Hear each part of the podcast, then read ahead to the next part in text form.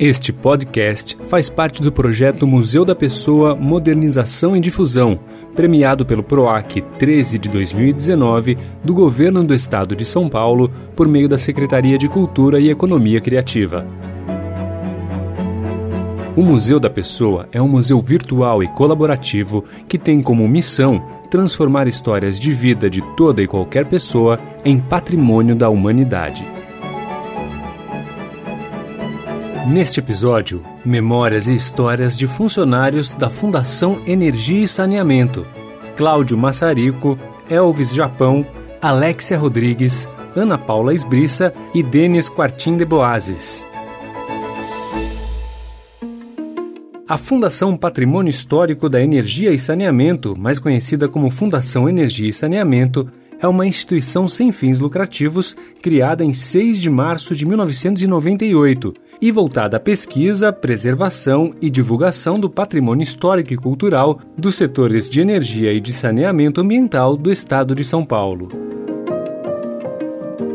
O Cláudio Massarico explica como a fundação foi criada.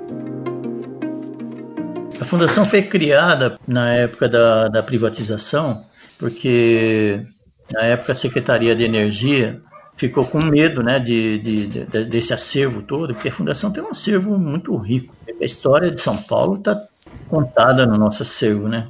Se você procurar, você acha de tudo na, na, da, da, história de São Paulo e até do Brasil, né, cara? E eles ficaram preocupados dessa. Né, eles e o pessoal do, do, do Departamento de, de, Patrimônio também, né? Logicamente que o pessoal do Departamento de Patrimônio que que sugeriu isso, né? Essa criação da, da, da de uma fundação para receber esse acervo das empresas que estavam sendo. Porque a Eletropaulo ela foi dividida, acho que em quatro ou cinco empresas, né? A IMAI, a Eletropaulo, a CETEP, cada uma foi vendida para uma empresa diferente, uma multinacional. Então, foi, foi criada essa fundação, né? Pensando nisso, né? Era Fundação Patrimônio Histórico da Energia de São Paulo, o nome. Não tinha saneamento ainda, porque a Sabesp ainda não participava nessa época. No edital de venda das empresas, existia um item lá que obrigava a empresa que comprasse, eles tinham que manter a fundação durante cinco anos, para a fundação cuidar da, da, da, do patrimônio oriundo da, da, da Light, da Eletropaulo, né? Era uma coisa gigantesca, né? E isso foi feito. Praticamente eu estou lá desde, desde o começo, né? Hoje a Fundação possui dois eixos. O Núcleo de Documentação e Pesquisa, com sedes e equipes em São Paulo e Jundiaí, que realizam ações de organização, tratamento e conservação do acervo histórico, e a Rede Museu da Energia, com unidades na capital paulista, em Itu e Salesópolis. E já que o Cláudio contou que está na fundação praticamente desde o começo, vamos entender quem é o Cláudio e como ele chegou lá. É, meu nome é Cláudio Massarico, eu nasci em Apucarana, no estado do Paraná, é, em 16 de junho de 1952. Eu sou técnico de manutenção na Fundação Energia e Saneamento.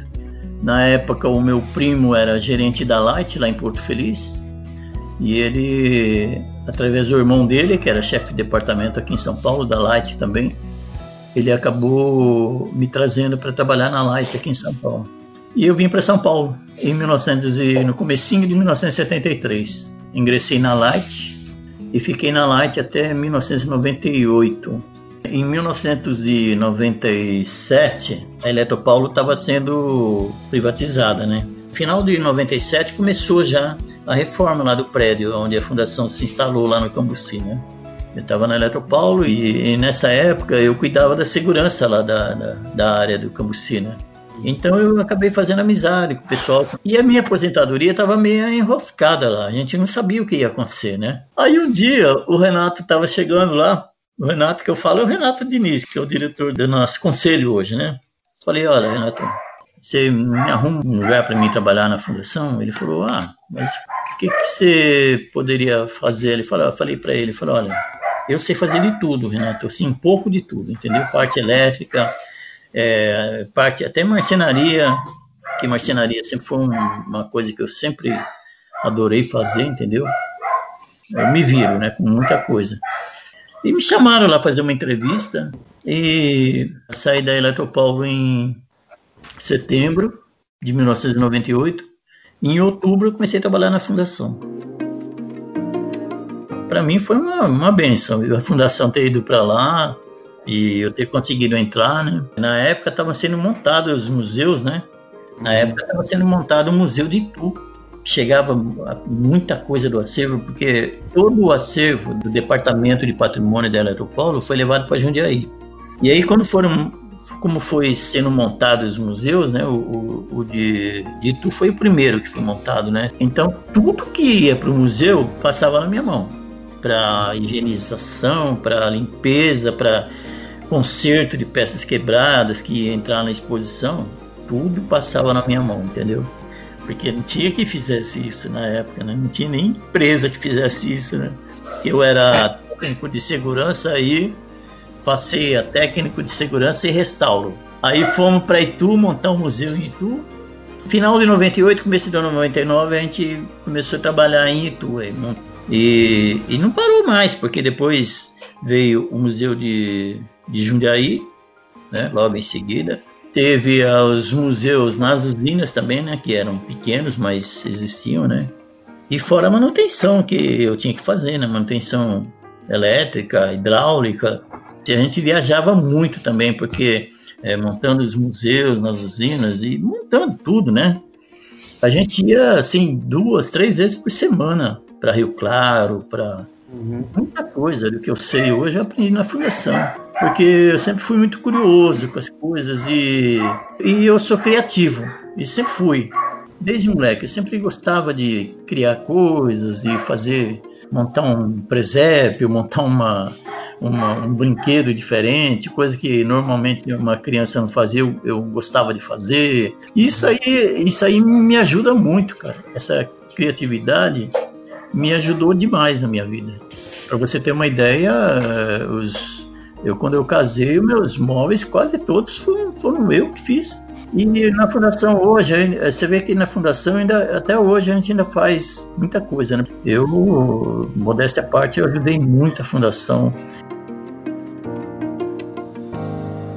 Um dos objetivos da Fundação é democratizar o acesso ao patrimônio cultural, arquitetônico e ambiental, com Mata Atlântica preservada. Essa parte ambiental encanta o Elvis Japão, que além de operador, tornou-se guia de observação de aves no Museu da Energia de Salesópolis. Meu nome é Elvis Luiz de Jesus. Na verdade, eu queria ser biólogo e acabei não me tornando biólogo, né? Mas é, desde criança eu, eu tenho essa ligação com a natureza, lógico comecei da forma totalmente errada, né? Caçando com estilingue, né? E, e, e, a gente tinha uma ligação é, cultural com meus avós, meu bisavô, que era caçador. Então a gente sempre levava a gente pro mato, contava as histórias, mas a gente queria estar tá ali, meia natureza, né? E quando eu crescesse, eu falei, eu quero trabalhar com isso, quero me formar em alguma coisa para para mim tá, ter essa ligação. E acabei não me formando, mas hoje estou nessa. o Museu da Energia, eu já eu conheci quando era usina, né? Não era nem Museu da Energia. Então eu frequentava desde criança aqui o museu. É, meu bisavô trabalhou como operador aqui, né? Aposentou. Meus tios avós trabalharam também e aposentaram. Então eu, desde criança, como eu falei, que eu gostava de estar no mato, né? Na casa do, do, do pessoal que morava na roça, eu sempre estava aqui. Minhas férias escolares eu passava no, no, no, na casa dos meus tios aqui, né? Então, tô desde criança aqui no museu e até no, na usina até virar museu da energia, né? Da, da fundação daí. É, no museu eu tô desde o começo que foi restaurado, então eu trabalhei na parte de, de ajudar mesmo na reforma. Foi através do meu tio Sebastião, que era operador aqui, em 98, eu acredito que estava tava naquela transição ainda de passar a, a usina para a fundação. Então ficou um bom tempo aqui sem manutenção da, da área verde, essas coisas. Então estavam abandonados, as casas estavam caindo, é, o mato tinha tomado conta de tudo e eu fui contratado junto com mais outro rapaz, para a gente fazer essa limpeza, de, de tirar a vegetação, roçar, preparar para depois vir o projeto né, do, do, Museu da Energia mesmo. Então foi em 98 que eu comecei a trabalhar aqui. Comecei como ajudante geral, né? Então trabalhei bastante tempo como braçal, trabalhando na manutenção de área verde, roçando, essas coisas. Para uhum. depois de um tempo eu passar para fundação, até chegar ao operador demorou um pouco.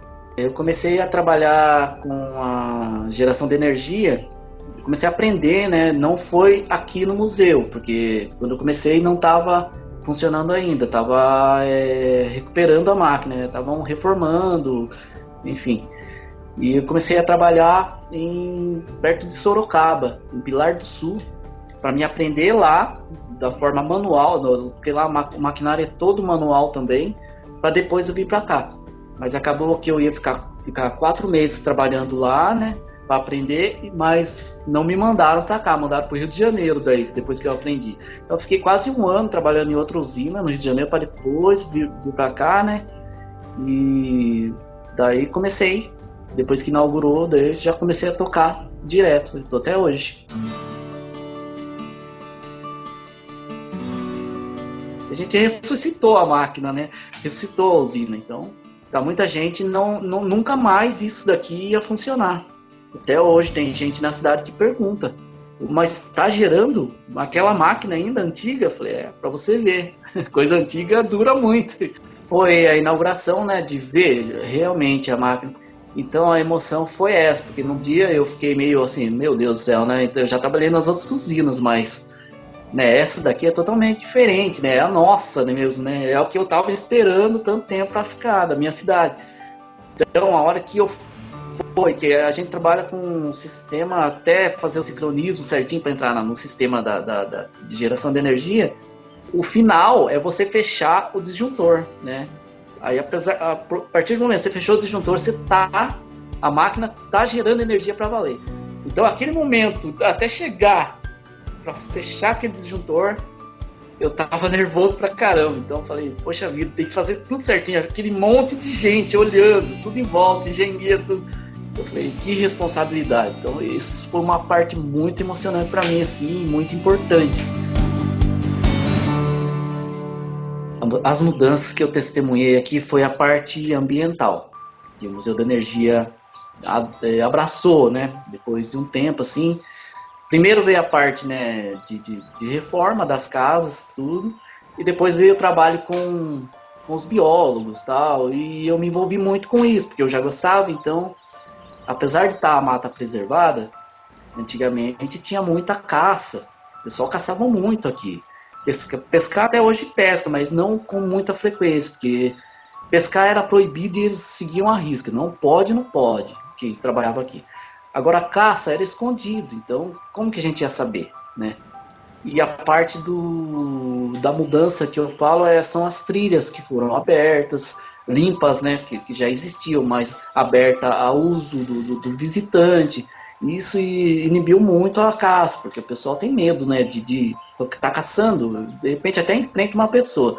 Mas a partir do momento que tem visitante, o pessoal, uma cidade pequena como essa, a partir do momento que começou a espalhar, que tem visitantes nas trilhas, está tendo educação ambiental, os monitores estão levando, aquela pessoa que faz coisa errada não, já não vem mais, não vai fazer coisa mais errada ali. Então, essa foi uma grande mudança que eu senti aqui.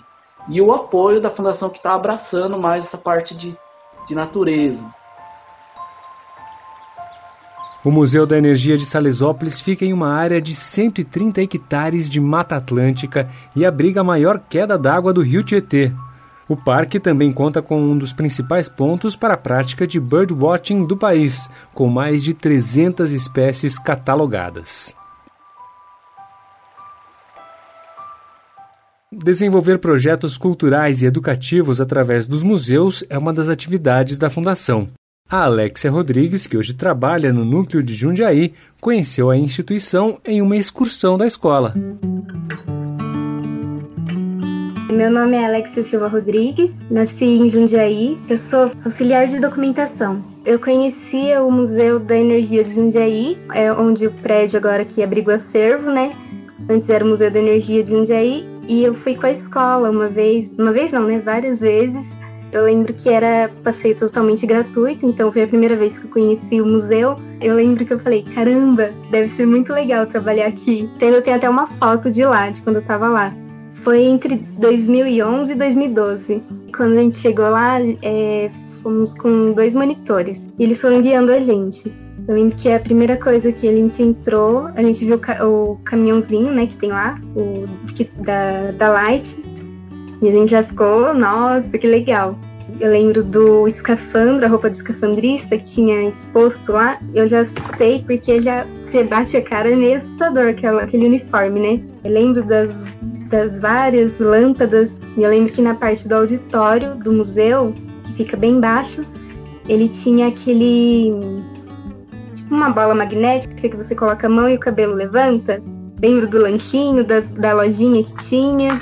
Parece que tudo se encaixa, né? Já era um, um lugar que eu realmente gostei muito quando eu visitei. E ser chamada para uma entrevista lá, então foi, parece que coisa de Deus mesmo.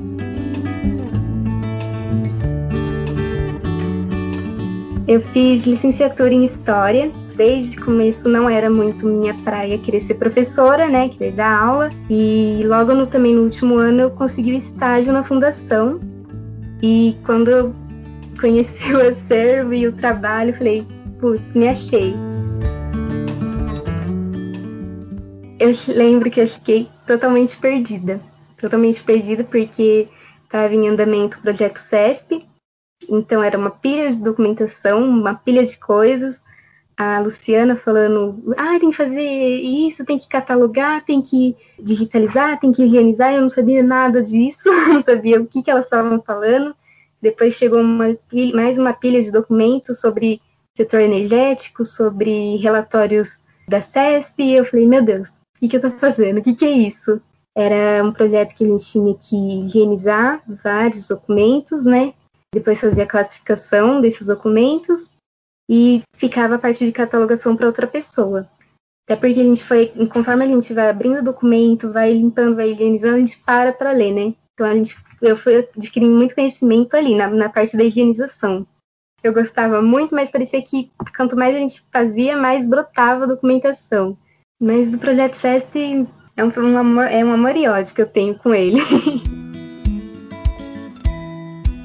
Hoje mudou muito, desde a época de estagiária até agora, quando eu cheguei. Hoje eu sou contratada da fundação. De estagiário, eu passei para a responsável pelo prédio, pelo, pelas atividades de Jundiaí. O prédio Museu da Energia já não, é, não era muito conhecido na cidade. Às vezes o pessoal chega lá e fala: Mas nossa, mas aqui era museu?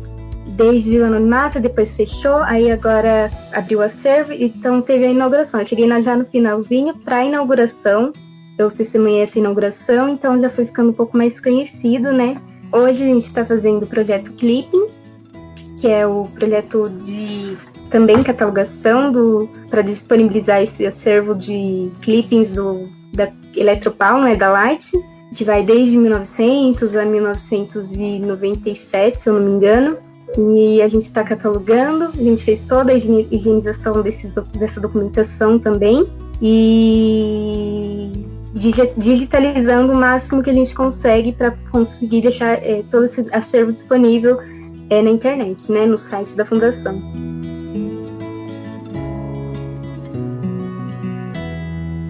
O prédio que abrigou o Museu da Energia de Jundiaí foi construído originalmente para abrigar a subestação da São Paulo Light and Power, empresa responsável pelo fornecimento de energia elétrica da época, conhecida como Light.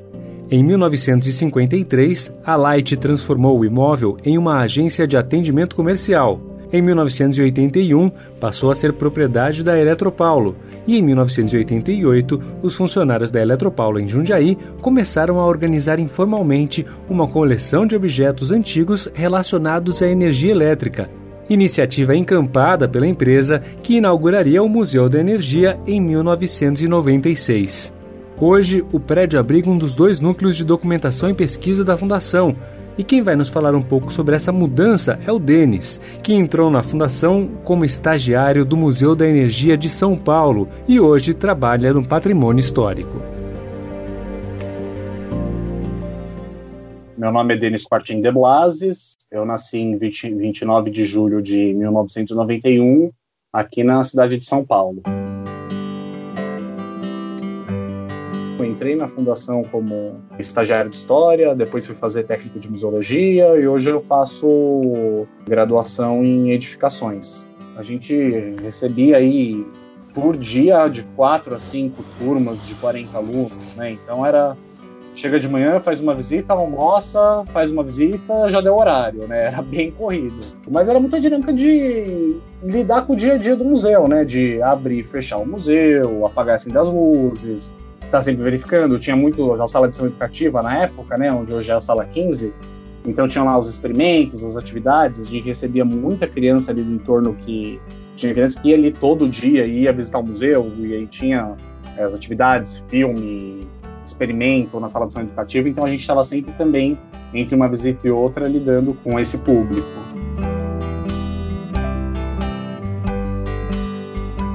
Estava lá de bobeira no museu, precisava montar uma exposição em Salesópolis, tem um estagiário grandão lá, saudável, então me chamaram para ajudar, porque, sim, pelo menos peso esse daí carrega. Aí viram que eu tinha habilidade com montagem, com ferramentas, essas coisas, e aí a coisa foi ficando cada vez mais frequente, né?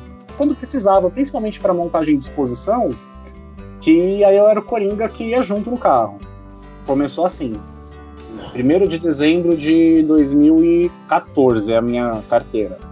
E aí eu que pedi, né, para sair do museu e passar para o patrimônio, porque eu já tinha visto que eu gostava muito mais de montar exposição do que de fazer visita. Isso 2015. Desde criança eu gostava de desmontar brinquedo, estava vendo lá meu pai mexia com elétrica queria aprender, ganhava ferramenta quando era criança, de aniversário, ganho até hoje, no aniversário para meu melhor presente é ferramenta. e aí cada vez mais eu fui me aproximando do que eu sempre gostei de fazer, né, que é trabalho com manutenção, com obra. Considero que é o meu trabalho basicamente é a manutenção e a segurança de todas as unidades, montagem de exposição e projeto expográfico, faço também a produção de algumas, muitas, muitas exposições, né? E as usinas também, que junto com a diretoria, né, junto com a Rita, é, eu acompanho, principalmente na parte das vistorias, acompanho documentação, verificando é, todas as informações, contratos, essas coisas.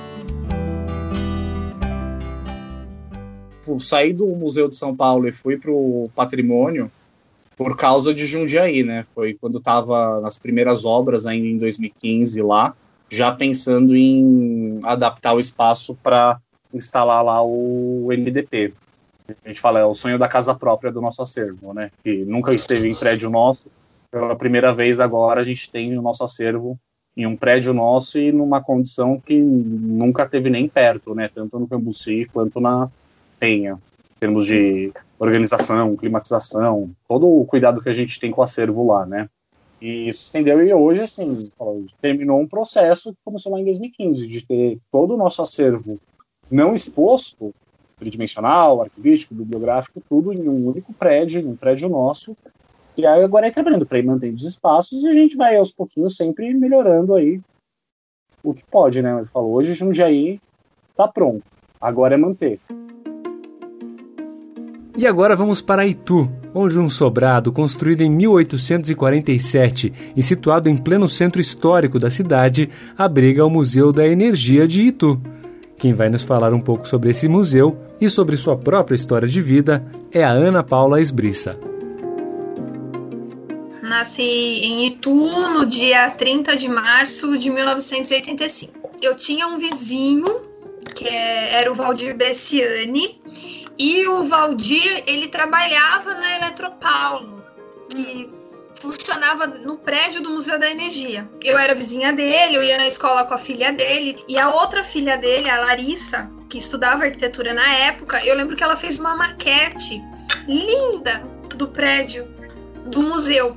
Eu não conhecia o prédio, mas eu sabia da existência dele, que era da Eletropaulo, por conta desse, desse vizinho.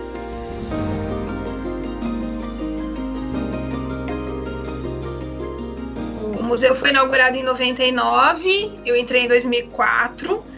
E por mais que eu já trabalhasse um pouco na área de turismo e morasse na cidade, eu não tinha uma relação muito próxima com o museu.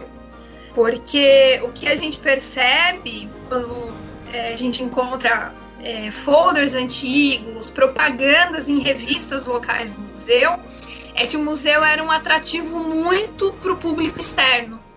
Era para o turista, era para o público de São Paulo. Não era para o morador, não era para o local. Você não tinha essa, essa relação muito próxima que a gente tem hoje. Quando eu cheguei, o museu era é, super moderno, é, tudo que tinha, acho que de tecnologia para museu naquela época, eles incorporaram naquele espaço. Né? Então, por exemplo, a iluminação do jardim ali da prospecção arqueológica era fibra ótica. No andar térreo, para contar a história da taipa de pilão e do acervo arqueológico que a gente tinha ali, era um jogo de luzes, de som, de efeitos. É, a gente tinha o vídeo do Tietê que passava, que era um vídeo preto e branco, com imagens do acervo e tal. Quando você subia, era tanto acervo que parecia que você estava numa loja das Casas Bahia, assim, porque eram 35 mil lâmpadas, eram 35 relógios medidores e nada tinha texto. E aquelas salas empulhadas de objetos, sabe? Então você tinha essa diferença, tipo, uma área super produzida e na outra, tipo, olha, vamos colocar tudo aqui. Colocavam ali com o númerozinho e você tinha que caçar a legenda. Ponto. Era isso. Aí, claro, né? A gente tinha a sala dos brinquedos, que era a grande sensação, que era a bicicleta, que você pedalava, a geladeira com os alimentos. Você tinha essa sala também que era a sensação. A Ana entrou como estagiária e hoje é coordenadora do museu. Ela conta como foi o trabalho dos gestores que a inspiraram. Márcia Diva, ela chega em 2005. A Márcia traba trabalhava em empresa de tecnologia e vem para fazer a gestão do museu. Então, a Márcia, ela conseguiu é, colocar o museu no mapa de Itu. Então, ela já fez uma amizade com o secretário de Cultura, ela fez uma amizade com o diretor do Museu Republicano. E aí, quando foi o mês de maio, que era a Semana dos Museus, que acho que ainda era um evento que estava começando, a gente conseguiu fazer uma super exposição de uma fotógrafa daqui de tudo, a Irit Tomazini, que chamava Porta Retrata. E aí, de repente, a gente tinha a cidade de Tu inteira, assim, todas as pessoas que eram importantes na cidade naquele momento, a Márcia conseguiu botar dentro do museu. E aí, no outro dia, a gente estava no jornal, daqui a pouco a gente estava na Globo, daqui a pouco a gente estava na revista, a gente estava no site.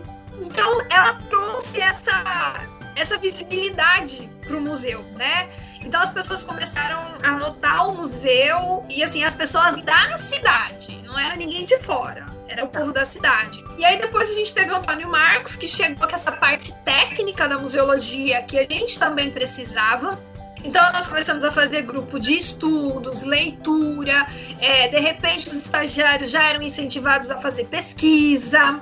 Na gestão do Antônio Marcos, a fundação começou a fazer o primeiro projeto educativo então, tudo que o Antônio Marcos participava em São Paulo, ele compartilhava com a gente. Então, já mudou esse processo. Eu passei a olhar o museu, o acervo, já com outro olhar, com esse cuidado. Olha, dá para limpar, não é um bicho de sete cabeças, né? Porque parece que tudo que cerca museu, arquivo, parece que é tudo, né, cheio do mistério e tal. E não é. né? Depois que você conhece os processos, não é nada disso.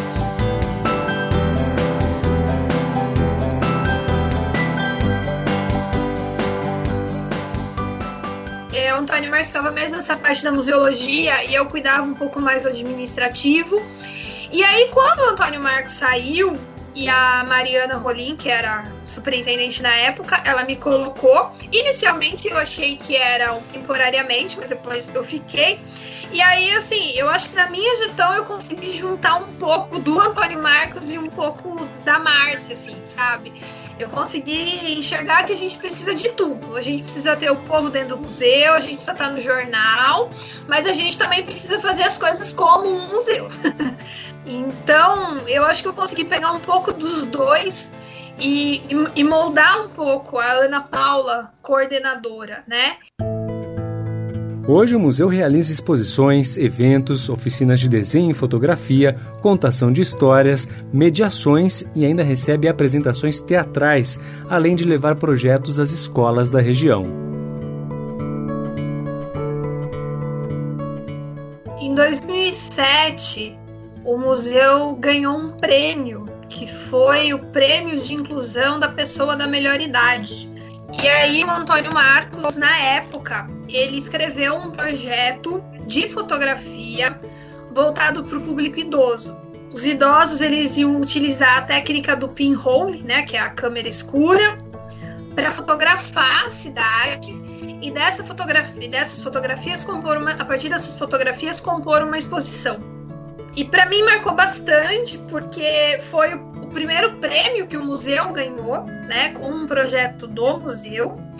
E eu lembro que eu é, que era muito gostoso porque a gente transformou ali a área do café num laboratório de revelação de fotografia. E foi uma experiência bacana, porque você tinha acho que em torno de 15 ou 20 idosos e aí eles foram lá para pegar as latinhas, para construírem as câmeras.